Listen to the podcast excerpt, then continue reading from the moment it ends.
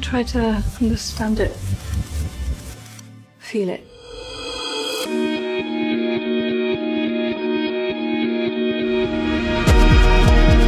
我有一个观点啊，可能听起来比较夸张的，就是其实诺兰一直是一个实验电影的导演。他把他的电影做成了一个解谜游戏，对于解谜游戏以外的，我们对于电影常规定义的那些很多东西，他都不在意。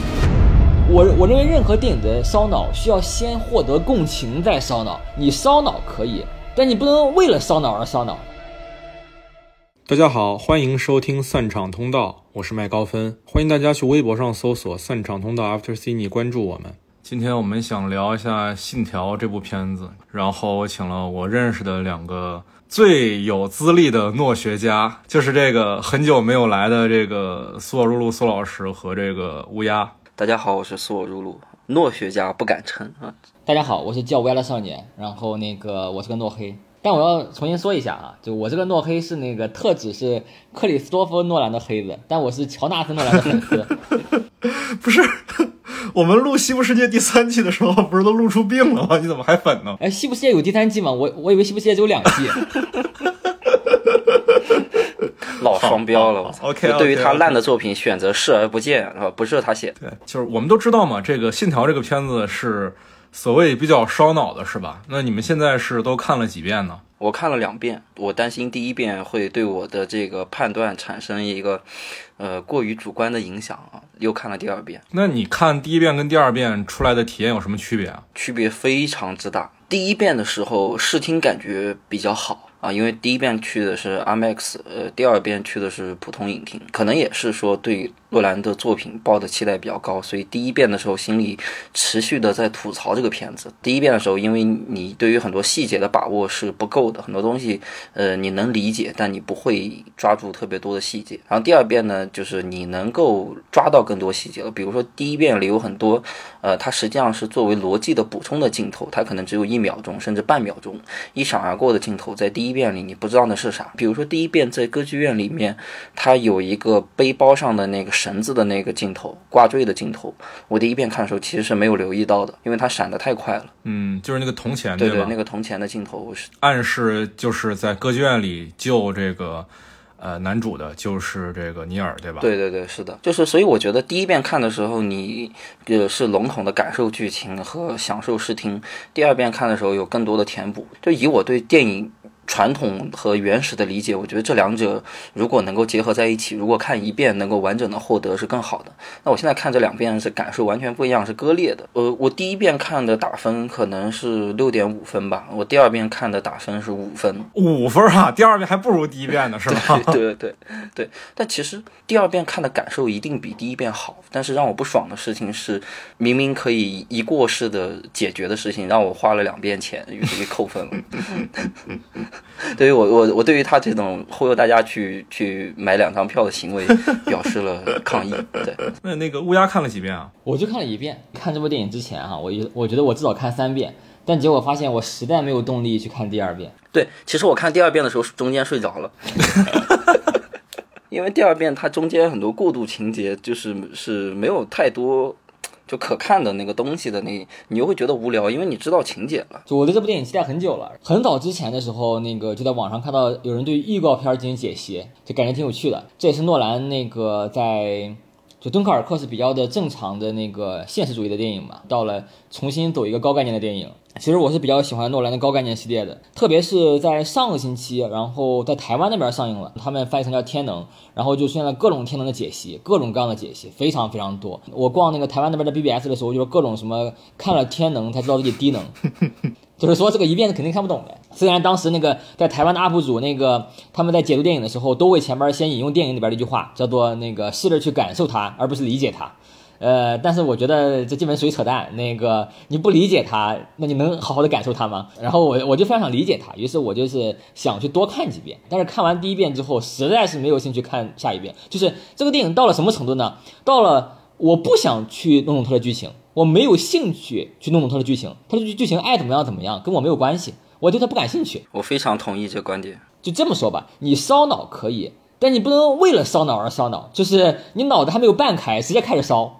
就你好歹把脑子拌一拌再烧，对不对？你这直接干烧，直接相当于什么呀？相当于就是在大屏大屏幕上给我做了道奥数题。我我认为任何电影的烧脑需要先获得共情再烧脑，而不是干烧。我给这个电影打分是这样的：我其实刚出电影院的时候。我觉得有八分，虽然我对电影电影的剧情很不满意，但是那个电影院的刺激还可以，就是那个声音非常大呀，然后那种那个那种大场面还是可以的。我甚至一度想打八分。那个等我冷静了快睡觉的时候呢，我看的首映场嘛，快睡觉的时候感觉这个我已经忘了它的视听特色了，只记得只记得烂剧情了，还有七分。然后第二天早上一一觉醒来，已经彻底忘掉视听了，然后只有六分了。现在呢，越想越气，就期待了那么久，然后对诺兰的期待那么大，这个片儿拍成这样，现在只有五分了。哦，所以你也是五分是吗？对我也是五分。我的天啊啊！我跟你们太不一样了。说到这儿啊，我一定要讲一讲这个我的这次的观影经历。就是如果有线下认识我本人的朋友呢。会知道，说我平时是 base 在北京的，然后这次为了看《信条》，我是提前一天飞到了昆明，在昆昆明看的。这个要讲一讲为什么一定要在昆明看啊？IMAX 跟 IMAX 其实也是不一样的，在 IMAX 里面有一种特别的 IMAX 叫一代激光 MX 啊，我们普通的 MX 屏幕呢是这个一点九比一的画画幅比，就是相对来讲更宽一点。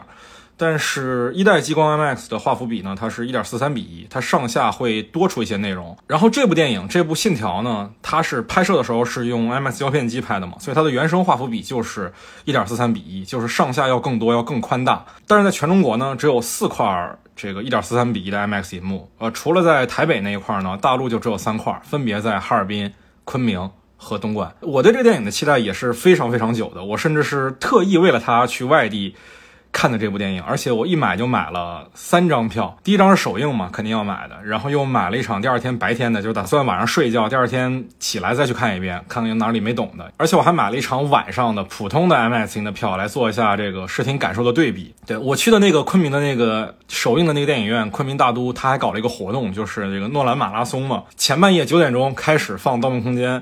然后《盗梦空间》放完了，大家歇一会儿，开始首映《信条》，仪式感做的很足。其实就是，尤其是看完《盗梦空间》嘛，《盗梦空间》也是一个比较好看的一个片子，而且我也看了很多遍了。看完之后仍然很兴奋。后来又坐到电影院里去开始看《信条》，看完之后我就我就懵了，我人就啊，我就觉得哇，我这我这三年白等了。就看完之后，我犹豫了一会儿，犹豫要不要继续看第二天的那两场，但是来都来了，自己买的票贵着也要看完，是不是？然后我就看了。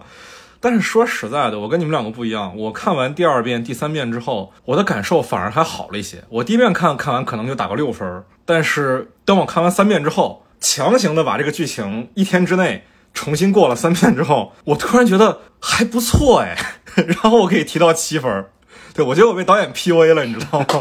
就是他反复跟我说一个事情，说这个事儿是牛逼的，然后说了三遍，然后我就信了。对我看完第一遍，在朋友圈发了一条。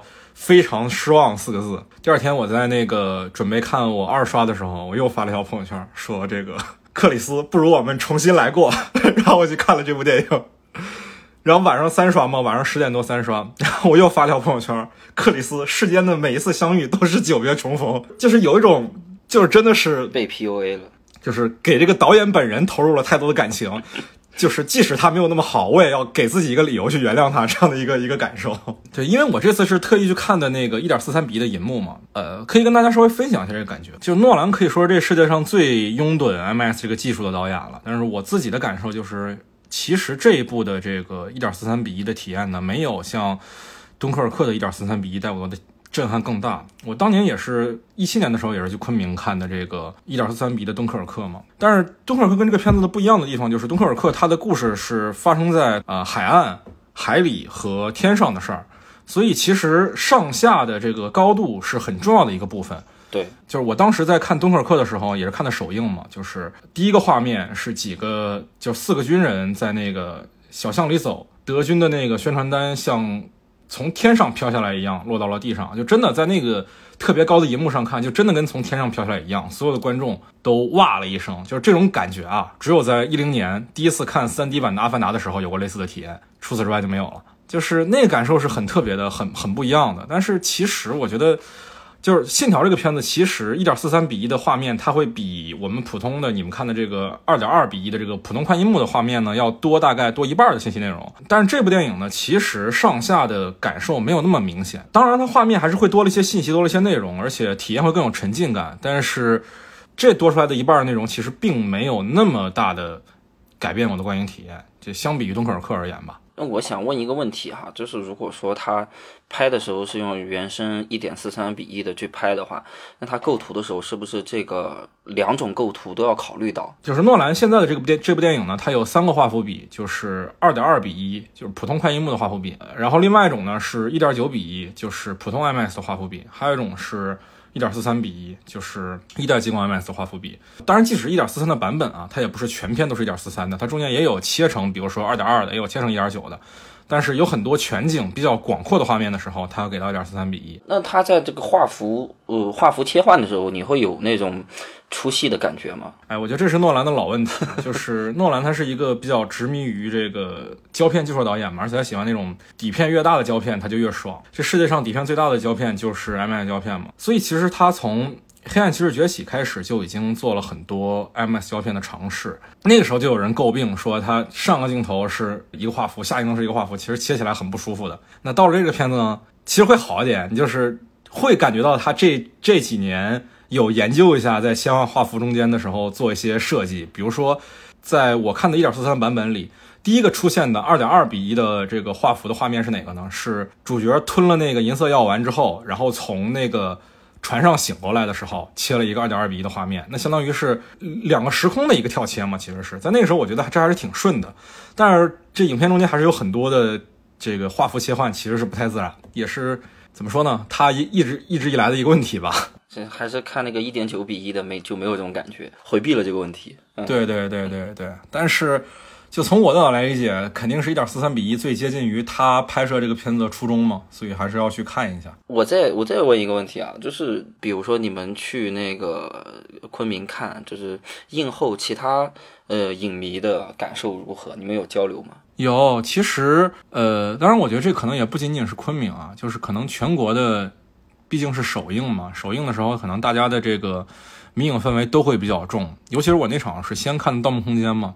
在《盗梦空间》到那个《信条》中间有大概二十分钟的休息，这休息的时候大家就会聊，有有些人是从重庆过来的，然后有些人是比如说跟这个电影院关系特别好，可以帮大家去要海报、要明信片的，然后其实氛围还是挺好的，挺热烈的。我就写这个事儿想想还是比较难的，因为。就今年其实电影市场就基本就死绝了嘛，那半年没有电影市场，我觉得这个氛围还是很难得的。对，所以虽然对片子不满意，还是要感谢诺兰吧。诺兰在拍《星际穿越》的时候，找了那个获得过诺贝尔奖的基普索恩来做这个科学顾问，对吧？其实，在这片子的感谢名单里也出现了基普索恩的名字。可能很多观众看完之后还是不太理解这片子的物理学的设定大概什么样的。乌鸦帮我们讲讲它到底是一个什么样的一个设定呢？首先我要说一下，我是文科生啊，就是那个那个理科生就不要戳穿我，我我只能算是文科生里边对科学比较感兴趣的。它的其实非常简单，它里边的那个道理，它基于一个那个那个就是熵的概念嘛，熵的概念就是呃热力学第二定律里边，比如说那个。一个温一个热水和一个冷水，就是两杯水倒在一起是吧？嗯，应该是那个呃，这个热水的热量流向冷水，而不是冷水的热量流向热水，不能说是冷水越冷热水越热，应该两个两个变中和才对。这个里边熵的概念是关于热力学第二定律的，我觉得大家也可以不用去具体弄清这个定律是什么。总之，它的那个定律理念就是说，事物会从那个有序发展为无序，而具体无序是什么概念？其实很多程度上和人们的认知不一样。之所以时间的箭头是往前而不是往往后，就是因为事物是从有序变为无序的。那如果我们能让事物从无序变为有序，把熵值给的箭头给逆过来，那么这个时间的箭头也是应该往回走的。但是这个热力学第二定律本身就证明了熵值熵不可逆。就是登熵不可逆，熵一定是登的，不能逆的。但这个电影这个电影中就强行解释，就是说是熵值可逆，那可能它就那那那只能就只能就逆了。就是有一个很有意思的概念，就是说这个这个宇宙里边的熵也是一直在增增大的嘛。宇宙最后将会热寂，这个热寂就是熵值变得最大化，所有的东西都均匀铺开，就所有的能量和所有的东西都是非常均匀的。你可能会觉得均匀反而是一种更更有序，但不是，均匀是最大的无序。就当这个东西足够均匀的时候，它是最大的无序状态。呃，整个宇宙就会就会寂灭。就是其实可以把世间万物每一个东西都理解为不同温度的水，只要给它足够久的时间，所有的水最后都会变成同一个温度，都会变成同样的热量、同样的能量。对，整个宇宙会变得均匀。但是所谓的这个减熵的这个概念呢，就是在电影里就是强行说，人类可以使这个有序的程度增加，有序的程度增加之后，对于还在这个增伤的人，比如说，在我们看起来，这个人他是在减伤，他是在倒退，但是对于他而言，是全世界在倒退，他在前进。大家也不用太纠结于这个概念，因为这个电影中涉及的这个概念非常浅，它就是用了一个非常的浅浅的一个设定。然后，如果有兴趣的话，你们还可以看一下像那个一个比较好玩的思想实验，叫做麦克斯韦妖，也是反驳热力学第二定律的，就是他。呃，麦克斯韦提出的嘛，然后那个这是个思想实验，就它并不是一个什么具体的物理实验，呃，就是它假设存在一个呃一个幽灵，它可以开到小门，把那个呃低热量的那个那个东西的热量流向高热量，那么这就是熵是可逆的，然后或者是它能观测这一过程，从而能让逆让逆熵成为可能，呃，但是这是个思想实验，而且有很多反驳这个麦克斯韦要的。他也是那个呃，被称为物理学四大神兽之一。其他三个是什么呀？嗯，其他三个是那个一个叫芝诺乌龟，就是说那个二分之一、二分之一、二分之一那个那个，另外一个是那个拉普拉斯妖，我最我最喜欢的拉普拉斯妖。我们之前西部世界有提过。嗯，对，提过拉普拉斯妖。还一个是那个麦克斯韦妖，再加一个薛定谔的猫。啊，四大神兽。对，四大神兽。我我我我我比较喜欢其中的拉普拉斯妖，因为因为我是个决定论者。啊，就是这个世界，就是机械宇宙论呗。对，就是世界的一切都已经注定好了，发生的已经发生，没有发生的也已经发生，都发生了。那其实是不是跟这个信条的表达也很相似？就是你也改变不了过去。信条的仅限于说发生的已经发生了。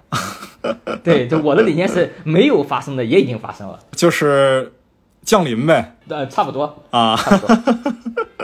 还有一个，他这个他当然他里边说，他说未来的人们觉得可能存在平行宇宙什么之类的，但是这个电影明显不是平行宇宙，这个电影里边的时空观明显是明显是单一宇宙，就是未来和现在的那个因果是一一对应的。虽然它是一个闭环，但是它是一个对应的观念，就并不可能说是我穿越了一个到了另外一个空间去变了变了成了另外一个结果，它其实总共的空间只有一个。那总共的空间只有一个的话。那其实发生的已经发生了，未来的人也不可能消灭过去的人。其实它是一个 bug，就是未来的人明知道已经消灭不了过去的人了，他还要去消灭过去的人，或者说发生的已经发生了，那么未来的环境破坏也已经发生了，这是不可逆的。他们还要可逆，他就是这就这矛盾了。其实，我我我我我补充一下你刚才说的那些啊，就包括你们刚才所所说的这些所谓的 bug，其实我觉得不重要，因为因为诺兰都能搬出来一个环境污染的理由来来来搪塞观众，那我觉得他肯定是，我觉得他自己在创造这个剧本的时候，他都会笑，你知道吗？我我我都能想象的那个画面，当他们在主创在讨论说，哎，主角为什么要毁灭世界？那诺兰就说，哎呀，他妈的，哎呀，环境污染嘛，哎呀，就就这就这吧。对不对？这个理由属于放弃治疗了。就是他这里面其实是有很强的、很强的假定性的，他不需要观众去相信这个东西。他压根就没指望观众相信这个东西。本身他自己也说了，就是我要做一个类型片的外壳。那类型片的外壳里常见的不就是呃核战争嘛，要么就是环境污染嘛，就无非就是这些原因。说白了，对吧？因为他找了一个最俗套的，其实也符合他自己所说的这种类型片的壳。他自己不在意这个事情，他相信观众也不在意。他把他的电影做成了一个。呃，解谜游戏对于解谜游戏以外的，我们对于电影常规定义的那些很多东西，它都不在意。那我觉得他连剧作、连人物都不在意了，他还会在意这个毁灭世界的原因吗？还会在意这个所谓的剧作上的小小的 bug 吗？就他关注的点很奇怪，他非常强调，包括倒退时空啊，他非常强调这些东西要符合逻辑，要一一对应。他对于这些逆转时空的设定非常非常之严谨。但是，他 对于更重要的东西，我们传统意义上认为更重要，然后实际上也更重要的东西，他反而不那么在意。因为我一直觉得，在电影里去追求逻辑是一件很傻逼的事情啊！电影不需要逻辑的吗？呃，需要，但是没那么需要。一般来说，电影有几个逻辑啊，就是呃现实逻辑、呃情感逻辑和人物逻辑。那这里面其实最不重要的就是现实逻辑啊，就所谓的它背后的科学原理所谓的熵增熵减啊，所谓的时空逆转，这些东西都不重要，最重要的是人物逻辑和那个情感逻辑。你是能否理解人物，能否理解他情感，这个东西才是电影造梦的一个根基。我觉得其实一个电影现实逻辑确实没那么重要啊，但是就是就是为什么诺兰之前的片子能打动人，是因为我们看这个《盗梦空间》它的一个故事，我们把它那些所谓的现实逻辑全都摘掉的话，它这个故事留下的是什么？留下的是一个人到底要不要活在自己过去犯下的错误当中？我们如果把《星际穿越》它的那个科幻设定给刨除掉，那故事还剩下什么？一个流浪了很远很久的一个父亲。努力的拯救自己的女儿，并回到自己的女儿身边，对吧？是这样一个故事，它的情感逻辑是动人的。但其实《信条》目前的一个问题就是，啊，情感逻辑不动人吗？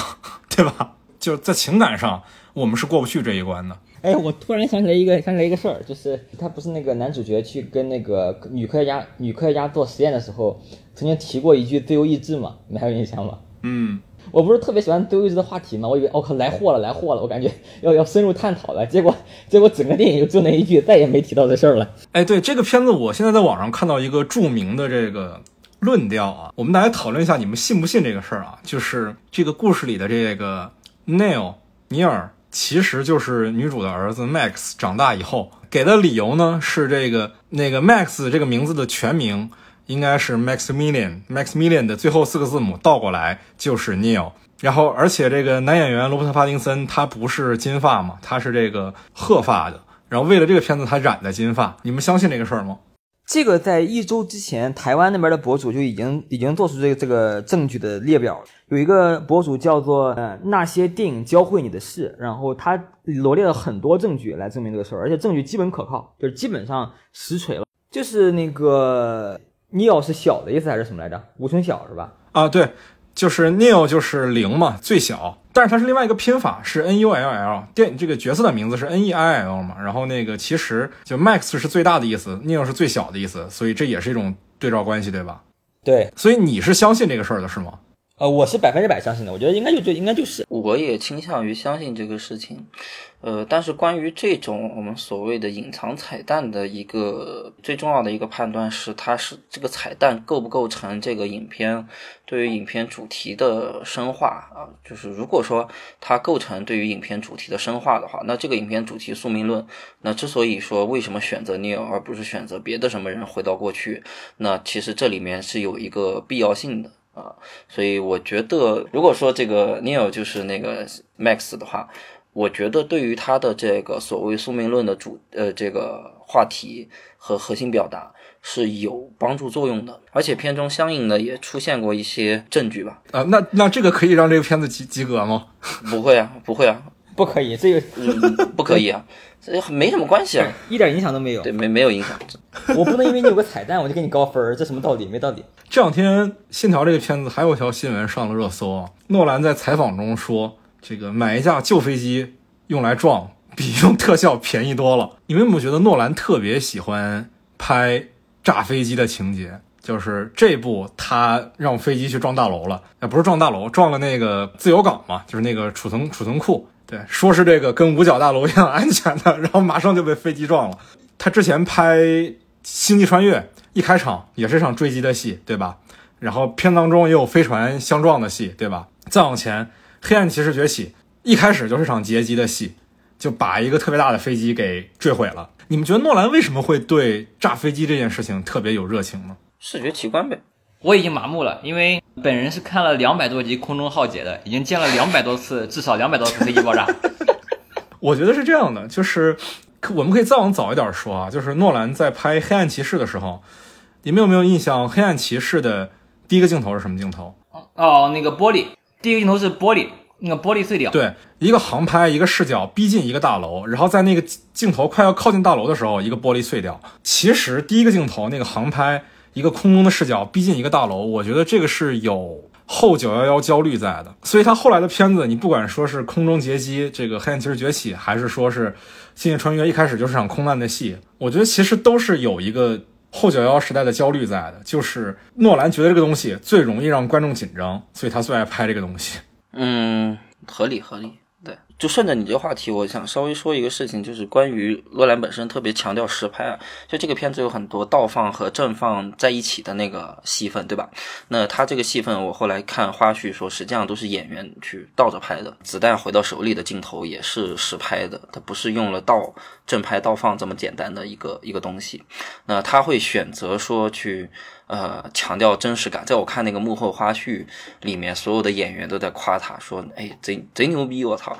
那有演员说我在现场没有见到过绿幕，然后很多人会夸赞这一点，也很多人是把这点是认为洛兰最大的一个优点。但我对于我对于这一点其实本身是比较存疑的，就他他当然了，他现场实拍肯定是有助于演员的，对吧？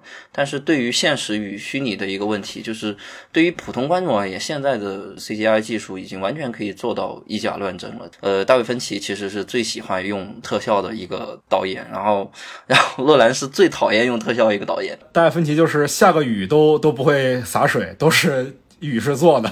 对对对，就是我我的创作观点可能更倾向于大卫芬奇那种，就是对于观众对于所所要的所有东西一个极强的一个控制，这种控制最终达成了一个表达。就我觉得洛兰这种迷信实拍就跟。就跟爸妈去迷信那个什么天然生产的所谓的这个健康食物，有机蔬菜是吗？对，有机蔬菜，我觉得原理是一样的，就是那种特特特傻的一种行为，就就非转基因就好，就就在我的感在我的感官里是这个意思。就电影里的非转基因，他的片子不就这样吗？就是我觉得，我觉得，我觉得特别没必要这个事情，就特别像那种被时代抛弃的人，然后迷恋着过去的某一项技术，就就像他自己的中年危机一样，他一直没走出来。只不过他运气比较好，他是一个名导演，有机会去继续做这件事情而已。你知道这片子其实诺兰换了很多他之前合作了很久的合作对象，汉斯季默是吧？对，汉斯季默终于换了。我靠，这个是哦。其实说实在的，一开始我知道把汉斯季默换了，我是特别高兴的，因为这个就汉斯季默最近几次给诺兰做的音乐啊，其实我都特别不满意。汉斯季默之前在做那个敦刻尔克的时候，他说自己那段时间比较迷恋一个音效里的概念，叫谢泼德音阶，就是在几个小节之内不断的把音阶给拔高，然后不断重复这个小节，就会让你感觉这个音乐是越来越紧张，越来越紧张。虽然他可能也并没有很紧张，但是那个其实听感是非常非常不适的。这次的这个作曲家叫那个路德维格·格兰松嘛，他是一个瑞典人。拿过奥斯卡了嘛？他是靠《黑豹》拿的奥斯卡的最佳 OST。他其实很年轻啊，他是八四年的。这回这个片子的音乐风格其实是很很现代的，包括最后他用的那个片尾曲，Travis Scott 的一首说唱音乐。在之前我都不敢想象，说诺兰这样一个纯粹的英国的，自己电影里面的人都西装革履的，几乎没有出现过什么少数族裔的导演这样这样一个人，他会在自己的电影里放这种很。当代的电子的黑人的音乐，想都不敢想。你们先说说看，你们怎么评价这次的这个音乐？中中间虽然有点吵，但是总体那个调性我很喜欢。嗯，就加了很多电子乐的东西，更现代一点了。我对这个电影的视听还挺满意的，就我觉得电影的影院效果很好。我之所以一开始打八分，但是我离影院越远，就是越忘掉那个当时的感受，我会给他打的分越来越低。如果这个电影是我那个直接下载看的话，可能也就五分。嗯，那既然我们对这个片子都不是很满意的话，呃，咱聊聊这个片子的问题吧。呃，就虽然乌鸦也说自己是诺黑，但是我也知道你非常喜欢《盗梦空间》，就是诺兰之前的很多片子，可能在你那儿评分都还比较高。就我先问一下，这部是不是你在诺兰所有的片子里评分最低的一部？嗯我得声明一下，我那个敦刻尔克中途退退场了，因为当时我那个个人的精神状态不太好，然后那个敦刻尔克的那个 IMAX 的那个声音实在太大了，让我产生了强烈的那个躁躁狂，然后我就中途退场了，所以我评价不了敦刻尔克。就我们先不管敦刻尔克了，《信条》是我看完的。诺兰的电影中评分最低的，苏老师呢？这是你评分最低的一部诺兰作品吗？算是吧。那我虽然我对我对《星际穿越》的评价也比较低，但是会比这个略微好一点。啊，这个五分，《星际穿越》六分。嗯哼，对，对我也补充一下，在我这边的评价是这样的，就是呃，《信条》甚至都不如《星际穿越 》。《星际穿越》是底线是吗？对，《信条》甚至都不如《星际穿越》。我觉得《星际穿越》还行啊，我觉得《星际穿越》还不错。在我这儿之前，诺兰最差的片子是《失眠症》嘛，就是《北野追凶》啊啊啊！那那那部也没办法，那部他还是个年轻导演，这个剧本都不是自己写的。某种程度上来讲，那个片子能不能算是完整意义上的诺兰作品都两说。所以在狭义范围上的诺兰作品来讲，这部也是我评分体系里最最低的。那这片子的问题到底出在哪儿呢？首先，第一个就是洛兰电影基本上是以他所谓的高概念著称的啊。这个电影本身，如果说我们看完之后，或者说是因为因为我有去看别的 UP 总结的时间线什么。它是有大概两个小的时间前行行动和一个大的还是大的一个时间前行行动。它整总体，包括它很多细节上的首尾呼应啊什么的，就是单纯从结构上来说，这部电影可以说做到了逻辑性上的非常的完整和精巧。但是这种精巧就跟乌鸦说的一样，I don't care，就是 so so what。其实归根结底还是那个问题，就是说我没有共情。罗兰之前的很多电影啊，他实际上对情感的强调，我认为还是足够的。但是自从自从他弟离开他之后，就从敦刻尔克开始，明显的剧作能力是非常有问题的。敦刻尔克压根没有剧作，敦刻尔克其实是一个非常实验的，它完全是通过结构上的，呃，所谓海陆空啊，一周一天一小时的这种互相呼应来来进行一个剪辑逻辑，它。不是通过人物的情感的一个一个剪辑逻辑，我觉得这也是他可能现阶段和将来创作会一直遇到的一个问题，就是他的剧本有非常严重的问题，他过于。过于强调所谓的严谨性，就包括我觉得就跟他自己的那种对于实拍、对于 IMAX、对于宽银幕的坚持很像。简单点来说，就是走火入魔了。呃，就是走火入魔了以后呢，他就会忽略呃影片很重要的一个很基础的一个东西，叫做共情。你你得打动人，你才能让人去相信他的那个选择和行动，以及及关心他接下来所面临的困难。比如说这部影片最重要的一个情感就是尼尔的。回归和对男主角的一个，呃，对于全世界的一个牺牲，但问题是这个东西它真的新鲜吗？我们再看那个《权力》那《权力的游戏》里有 Holdo 这个角色，我当时看完影片，我第一反应就是尼尔这角色就可以对应 Holdo 这个角色，但是 Holdo 那个角色其实更加的那一瞬间是呃更加的感人的。第一，它不新鲜。啊，第二，他过于追求所谓这个倒放的这个视觉奇观，呃，这个视觉奇观除了奇观以外，没有什么吸引我的东西，而且倒放也说白了，咱们也不是第一次看。就我刚才所说的，第二遍看反而分更低了一个问题。这个问题其实我自己也略微有点困惑，就是我们对于一部影片的评价标准究竟是什么？就是如果说第二遍的感受更好的话，我们是否去鼓励更多的作者去拍摄这样的影片？它需要更多烧脑的呃细节，需要更多的一个完整的、真正的理解，然后才能够去感受。但困惑归困惑，但我的我的结论还是说，呃，我不认可这个东西。我觉得电影是一过性的艺术，你不能要求观众去看两。我们一般说一部好电影是看完后它是值得回味的，但是这种回味一定不是说你去再看一遍，它可以给你带来某种感性或者得到某种价值。那我觉得《信条》这两者都没有做到，它唯一的价值就是骗了我两个电影票而已。你知道，其实不是从敦刻尔克开始，他弟才离开他的。你知道，其实这个乌鸦说的他最爱的诺兰的电影《盗梦空间》，对，《盗梦空间》他就不在了。对，就是克里斯独立编剧的。所以我觉得他的编剧水平倒不一定有问题。不过我特别认可你刚才的另外一个观点啊，就是这电影它是一个特别高概念的电影。诺兰其实很沉迷于。这个所谓的高概念，什么叫高概念呢？就是指片当中有一个跟我们的生活非常不同的一个设定，一切的故事的逻辑和基础都依据在这个设定之上。那比如说《盗梦空间》，就是大家做梦可以在一个服务器里做梦；比如说记忆碎片，高概念就是一个人他每十分钟就会把自己的记忆格式化一次，格式化到上一个存档的点儿。你只有相信了他的这个设定，你才能接受他这个片子。你看这个片子的前提就是你要接受他这个高概念，不是那个逆商这个设定，我能接受啊，没有问题啊。问题是在于他把这个设定做的太复杂了嘛，把观影的门槛拔高了很多次。你像以前我们看电影的这个讨论的基础，影评的基础是你有没有正经的完整的看过这部电影。后来这个基础就变成了你有没有在电影院完整的。正经的看过这部电影，然后后来又变成了你有没有在 IMAX 厅完整的正经的看过这部电影？那现在就变成了你有没有在 IMAX 厅看过不止一遍这种电影？那其实这个是个我觉得是个挺不好的一个消消费升级的逻辑，这是资本主义陷阱啊！这越来越民营文化了。对对对对对对对对对，我觉得我非常赞同他那个，就是克里斯托夫诺兰已经走火入魔了，非常严重的走火入魔，应该同时练了好几个剑谱，然后已经已经爆炸了这个人。呃，首先第一个肯定是没有共情的，这里边的哪个人物能有共情呢？比如说我们说主角好了，呃，先不管有有没有名字，没有名字不重要了，没有名字也可以共情。他有什么心理创伤吗？你看不到，对不对？他他并不像那个《盗梦空间》的主角一样有心灵有心灵创伤，我们能感受到他的一个情感的复杂性，我们能能感受到他的一个脆弱，我们能带入进去。《盗梦空间》的主角的创伤就是之前害死了自己的老婆嘛，然后一直在为这个事儿愧疚，对不对？其实我们看诺兰的片子里面啊，大部分的主角其实都有心理创伤，比如说记忆碎片也是死了老婆，对吧？好像很爱死老婆，对，就是那个蝙蝠侠父母双亡，对不对？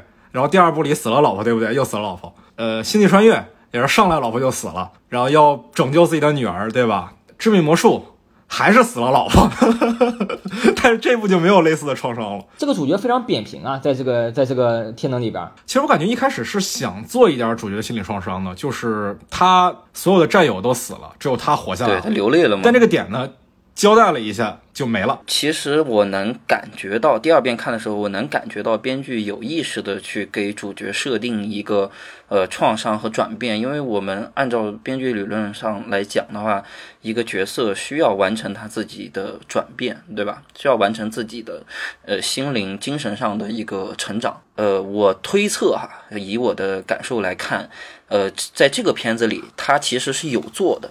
他做的最大的变化是什么？就是主角从一个多愁善感的 一个，呃，就是连任何一个无辜的人都不愿意杀的这样一个角色，到最后承认宿命，接受宿命。可能宿命中这个人就该死。这个人，你包括最后那个印度 Priya 对那个印度女人，她她真的罪罪之死吗？其实也没有。主角的转变是从一个原来相信要尽可能的保护无辜生命的人，到最终他的信条是为了更大的利益。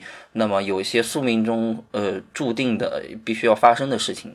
不是这这个这个这个事儿，我要我要产生疑问了。你的意思是，这个人的人物弧是从一个啊、谁都不愿意杀的一个特工，变成了一个杀人不眨眼的，为了所谓的 greater good 可以牺牲少部分人的利益的人，就是没错他从一个白左变成一纳粹呗，是这意思吗？没错，非常没错，就是你只 你只能这么解读，因为我想不出别的。因为如果如果说别的话，这个人物没有任何别的变化。哇哦哇哦，不是这个人，这个人什么时候白走过？这个人很白左啊。这人什么时候白走过？他开头第一场戏啊，本来他们没有必要回去拆炸弹的，他们是 CIA 的，那他妈的俄国俄国民众关他什么事儿？不，那你告诉我，你的你的证据证明他最后变成了一个纳粹的证据是什么呢？就是他想都不想就把 Priya 和他的保保镖杀了。对啊，对啊那，你怎么不认为这个杀 p r y a 杀 p r y a 也是他的一个，他已经知道的是他已经做的选择了，他必须要就是契合这个选择呢？我们刚才所说的纳粹只是一个夸张化的说法了，反正我我是觉得你说的这个人物情感转变非常不明显。确实不明显。这是我第二遍看，我硬去找才找到的一个，你懂吧？第一遍看我是没有感觉到的。啊啊啊我硬去想他的缺失，他在开头他的缺失是什么？他最后完成的转变是什么？这个人物有没有转变？我找了半天，终于找到了，那就只有这一个。怎么讲？就是你你硬洗克里斯诺兰，然后把他洗成了一个纳粹，是吗？可以这么理解。是这个意思吗？洗着洗着发现洗成纳粹了。对，克里斯诺兰不是一个坏导演，但他是个纳粹。嗯，nice 啊！主角就不用说了，对吧？这个无名氏我们是没有男友情感在这儿带入的。然后诺兰一贯不擅长描写女角色，这个女主角肯定也没有什么共情，这女主角就是个花瓶，能有什么共情呢？我也觉得这片子女性角色塑造是有问题的，是比较花瓶、比较被动的。可能目前这个女性角色是诺兰所有片子里最高的一个花瓶。但是呢，其实从我的角度来看，这已经是诺兰所有的电影里女性角色最丰满的一部了。只有在这个片子里，她的女性角色我同意。是主动的，是把自己的命运握在了手里的。对对对，即使最后主角只跟他说：“你不要杀他，你等着，你等着，你等着我们的计划去完成。他该杀还是杀了。”那一刻我是真的爽。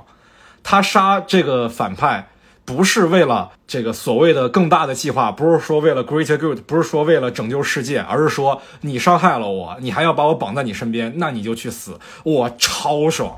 实话讲。我同意。但其实有没有觉得，你们有没有觉得，其实这个故事里人物弧唯一完整的角色就是这女主。其实这故事应该从女主的视角展开，因为主角嘛，我们刚才说他是纳粹，肯定是开玩笑的。他其实人物所谓的转变，其实也没什么转变。最后还就开头是为了拯救世界，最后还是为了拯救世界。尼尔呢，其实就是阳光帅哥嘛，对吧？也没有什么人物转变，就是主角的左膀右臂，得力智囊。但是女主凯特她不一样啊，她最早是完全对这个萨托的控制是逆来顺受的，最终她拿起了枪，完成了。一开始自己想得到的那种自由，成为了自己一开始羡慕的那个女人。这个人的人物弧是完整的呀。你要真说这个片子里有哪个角色是成立的、是完整的，那只能是凯特。也可以这么理解。我在想啊，如果说这个故事真的重新剪一遍，或者是补拍一些东西，从女主的视角来讲这个故事的话，这个故事确实会好一点，确实会好一点，就变成了一个女权电影了，女性电影了，最起码。那你能多给他两分了是吗？对，那可能考虑 就是，我觉得这个电影的第二个点不满是它的高概念，我只有两个字，就这儿。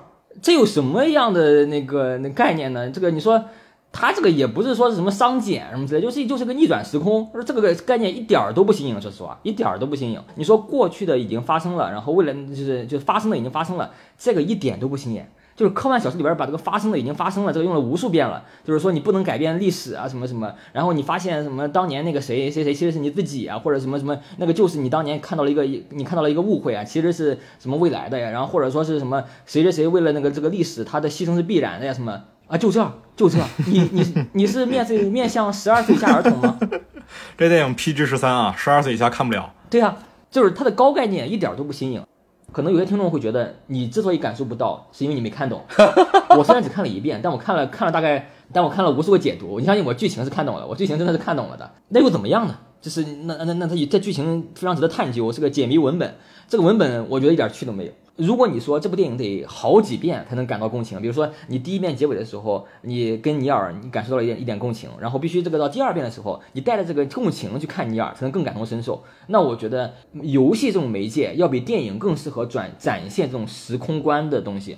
比如说，在游戏里边，我可以等一周目通关之后，我开启另外一个二周目。这个二周目我不同的选择，或者我看到不同的东西，或者导致我不同的结局。我在二周目里边是有新的收获的。而电影的只有一个文本，我无论怎么看，永远是这一个文本。那我这个时空观的东西，我还不如在游戏里边体那个游戏里边体验呢。游戏游游戏里边我可以体验不同的支线、不同的那个世界观、不同的平行世界。诺兰选了一个无趣的概念，完成了一个无趣的叙事，还觉得自己很牛。我觉得，我觉得倒不是洛兰觉得自己很牛了，是观众觉得看这部片子的自己很牛。这么说好像有点恶毒。我今我今天在豆瓣上看了一个短评啊，特别逗，说是这个片子应该翻译不要翻译叫《信条》，《信条》很不得精髓，只是意义而已。这个片子应该翻译叫《人上人》，就是既可以从左到右读，同时也表现了这个片子的受众是什么样的人。非常准确啊，非常准确。这个还是你这更恶毒了。我觉得，我觉得这部影片最大的价值就是。呃，给很多 UP 主提供了做新视频的素材。对他，他其实是就是我们我们今天说影视作品啊，要更多的跟现实世界产生互动，而嗯，就我们传统的互动无非就是影评嘛，以及相应的一些评论文本。但是在今天这个社交媒体的时代的话，光那些还不够，你得引起足够的话题性。所以从这方面来说，我觉得从商业上来讲，这部片子非常非常成功，因为因为所有人都在必须要去试图去解读它。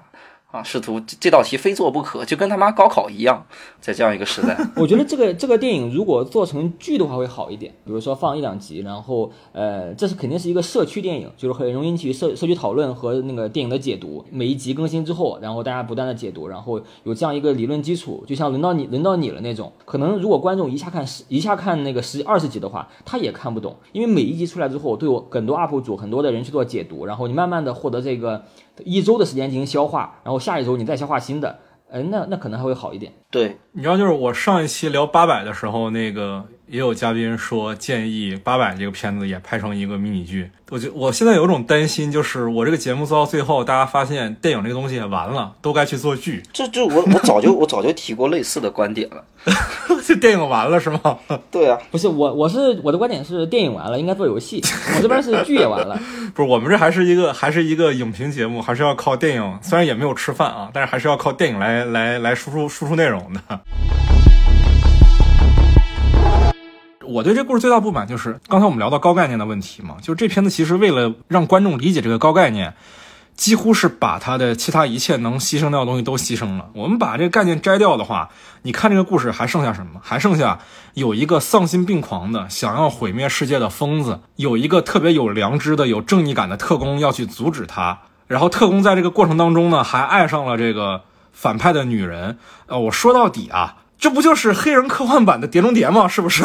对啊。那我看《碟中谍》多好啊，还不用动脑子。我看这个干嘛呢？是不是？但是其实从某种层面上来讲，诺兰一直是这样的呀。就是我们虽然总说他作者性比较强，但是他是在有作者性导演里商业性最强的。只不过其他的片子这两者结合的比较好。这部片子没有结合好，但不是啊。我有一个观点啊，我有一个观点是可能可能听起来比较夸张的，就是其实诺兰一直是一个实验电影的导演。就是我们把电影分成大概三个门类嘛，就是类型片、作者电影和实验电影。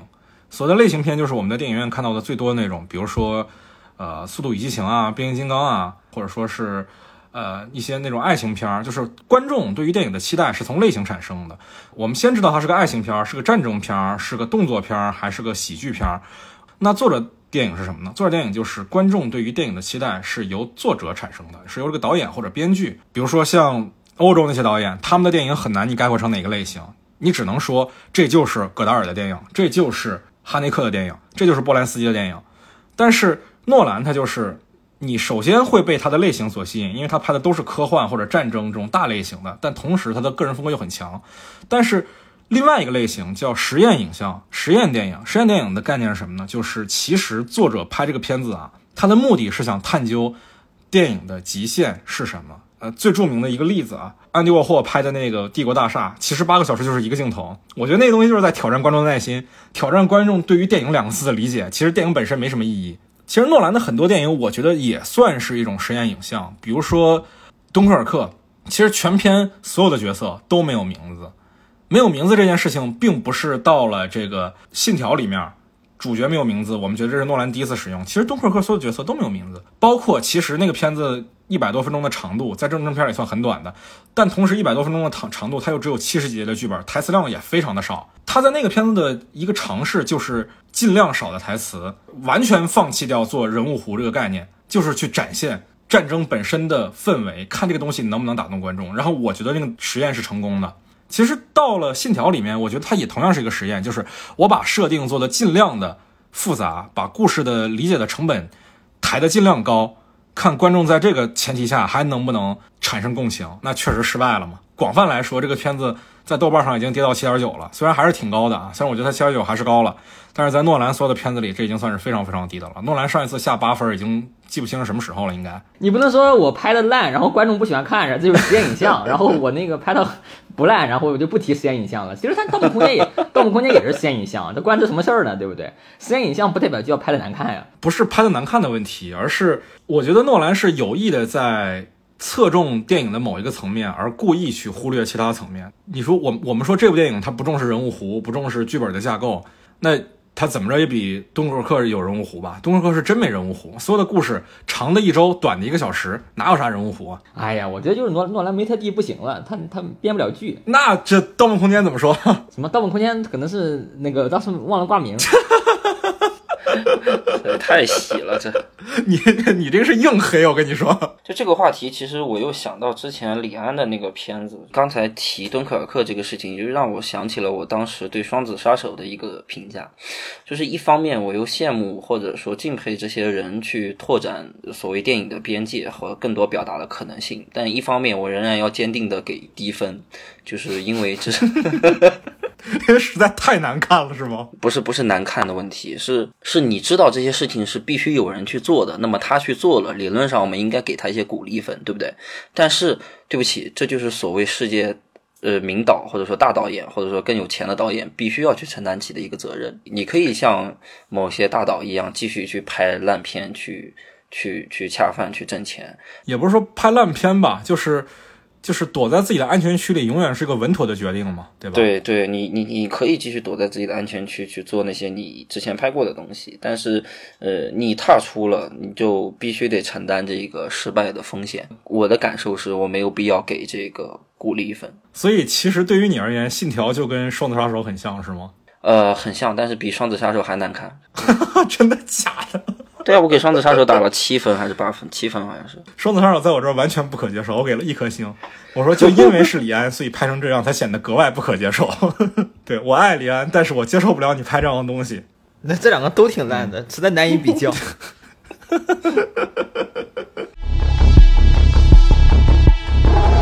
我们都对《信条》这个片子其实还是比较失望的嘛。那对于你们而言，你们最喜欢的诺兰的片子都是什么呢？我个人最喜欢的诺兰电影实际上是《致命魔术》，因为我很喜欢它里面所描述的那个表达。它其实表达的是你一个魔术成功的秘诀，是你愿意为了它做多大程度的牺牲。它的整个影片所有的情节呀，包括它的迷局。其实是跟它的这个主要的表达是高度挂钩的，它整体性非常强啊，也足够说服我。我觉得这个主题其实是很高级的，那个像什么星际穿越这种用爱发电的主这个 这种东西，我就很不喜欢，我觉得太土了，就是爱爱可以穿越时空，这太土了，真的太土了。对，其实我也很喜欢《治愈魔术》啊，《治愈魔术》是我在诺兰所有的片子里第二喜欢的。就是实话讲，我觉得可能很多朋友们喜欢诺兰都是对他的这个。叙事结构的丰富性产生兴趣的，那《致命魔术》毫无疑问是他的非线性叙事里面最代表作的一部了。就是其实你看《追随》，他第一部作品《追随》，它是一个《追随》，它是把一个完整的故事切成三个部分，然后平行着讲这三个部分嘛。记忆碎片是把一个故事，就是把一个故事从中间截开，正着讲一半，再倒着讲一半，对吧？但是《致命魔术》那相比他之前的两部作品而言，就更加丰富了。其实它是更随意的，其实难度要更高。它的每次转场切叙事线的方式，就是两个魔术师在读彼此的日记。这个对于叙事、对于剧本的要求，我觉得比前面两个剧本要难度要大得多。因为前面两个剧本，观众你看个十分钟就知道他的故事的叙述的逻辑是什么样了。但是《致命魔术》基本上要。这个作者有一个能力是全程抓着观众不放，全程引领着观众，这样观众才能跟得上。但最终这个片子做到了，所以我觉得还是挺厉害的。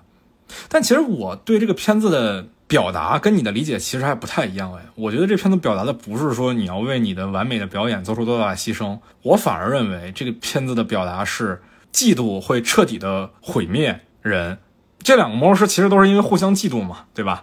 然后彼此明争暗斗，最后毁掉了彼此。我很少在电影里面看到讲嫉妒这种情绪的，就因为他讲的是嫉妒这种情绪，所以反而我会觉得这个电影带有一种黑色电影的气质。那在当代电影里，其实还是比较少见的，我还蛮欣赏。对我，我觉得当然你的解释也说也说得通的。对，那乌鸦怎么看呢？你最喜欢的诺兰的片子是什么呢？嗯，我最喜欢诺兰的片子，第一是那个《疑犯追踪》，第二是《西部世界》。不是那个诺兰，是这个诺兰，不是乔纳森，是克里斯，好吧？啊，这个这个世界上不是只有一个诺兰吗？只有一个诺兰的话，那肯定不是乔纳森，好吗？《西部世界》第三季是个什么玩意儿？嗯，好吧，我第一喜欢的是《盗梦空间》，第二喜欢的是《致命魔术》。《致命魔术》就是我特别喜欢那个时代，就是那个那个科学快要马上就要降临，然后那个蒙昧的时代还还没有完全褪去，就是那种。就是新旧交接的时候，那时候既有那个科学又有魔法，那个时代特别特别好玩。就是我第一我喜欢那个时代，第二个他们的这个斗争还有人格魅力都特别精彩。就是我觉得《致命魔术》真的是非常的酷的一部电影。嗯，但是你还是最喜欢《盗梦空间》啊？对，《盗梦空间》是神。我我觉得《盗梦空间》你可能你们可能会觉得比较浮，就是大家觉得《盗梦空间》是一个比较商业的，或者是诺兰比较的迎合大众的一个电影。但是我当时第一遍看的时候。真的非常震撼，就是一我当时看的是首映，真的是首映，就想去电影院。当时那时也那时候也没有觉得那电影会那么好，进去之后看了之后特别的，真的走不出来。就我觉得那个《盗梦空间》真的是完成了电影的初心，就是造梦。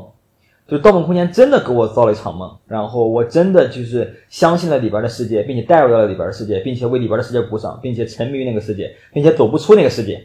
本身我对梦就特别的好奇，就是我我一直觉得梦是一种脱离现实的体验，能脱离那个无聊的日常。而他在里边还给我造了场梦，还是用造梦的形式给我造了场梦。我看这个电影的过程就是梦中梦，这看电影是做梦嘛？他在里边还又个又让你做梦嘛？那已经是本身就已经两层了，然后这个电影本身还有三层，那就五层了。那我要问个引战的问题了：《盗梦空间》和《红辣椒》，你更喜欢哪个？我更喜欢《盗梦空间》。哇，我得罪人了，为什么？我觉得《盗梦空间》各方面做的都很好，是它既是个完美的商业片儿，但是又是有又带有思考。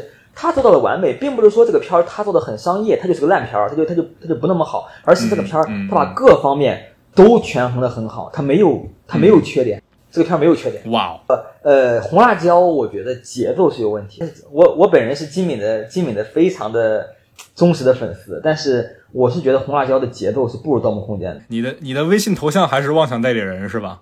对我最喜欢的金敏作品是《妄想代理人》，第二是那个《为麻之不污》，第三是《千年女优》，第四才是 那个 那个红辣椒。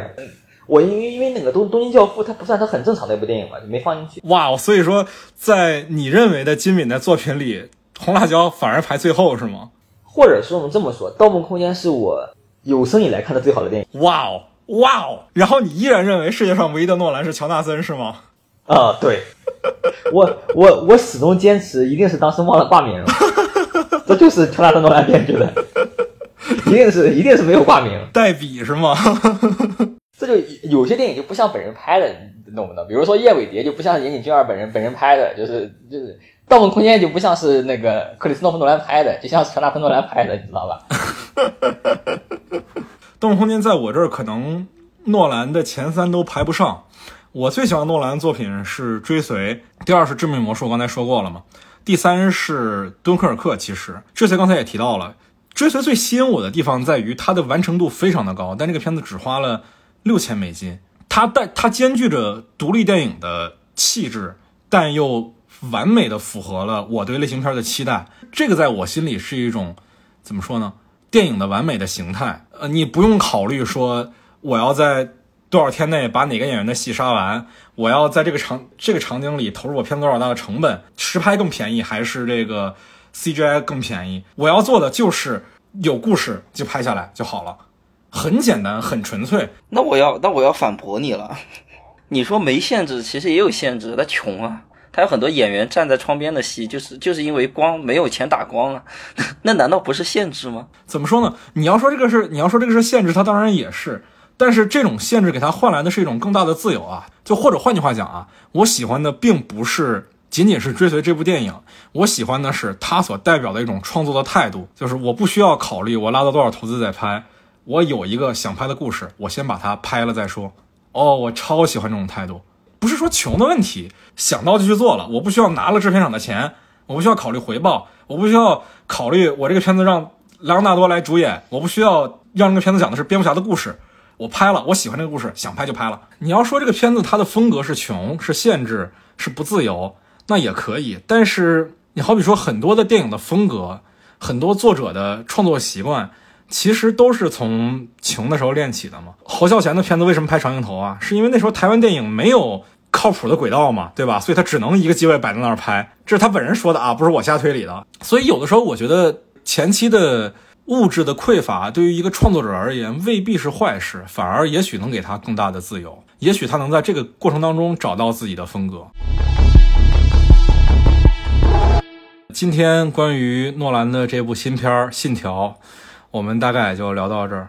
其实录这期节目我是很心碎的，因为我真的就对于我来讲，这个体验跟失恋差不太多。确确实是时间成本和经济成本上，我都为这个电影倾注了一部院线电影不该承受的分量。就希望希望克里斯下一部电影可以清醒一点吧。哎，但也不是，我觉得其实如果他能在这条道上一条道走到黑，说不定也能出比较牛逼的东西，是不是？万一呢？也许吧，也许吧。行吧，那今天就到这儿吧。关于哪部作品才是你心目中诺兰最好的片子，也欢迎大家跟我们在评论区讨论。哎，我发现我们三个在喜欢的片子里都没有提蝙蝠侠。哎，好的，我最后重复一句哈，这个世界只有一个一个诺兰，就是乔纳森诺兰。拜拜。啊指定是克里斯啊，肯定不是乔纳森啊。下期再见，朋友们，拜拜。Close our opera. Hit a red and blue outside, I think our options up. I'm a rocket round the map, I had to line it up. I be swerving on the waves like a line of us. Moving verse on my turf, I'm out of line. I put in work, I draw the line and cross it first. I need the time, I need the search. It's just like one and make it work. Skirt, skirt, in a verse. Skirt, skirt, run a land. Boeing jet, make it land. It's slow motion when I dance. In your eyes, I see your trance. I run away and then you prance. If I show the hideaway, will you hide out and let it blame? Ain't no time of fixing scams, I know.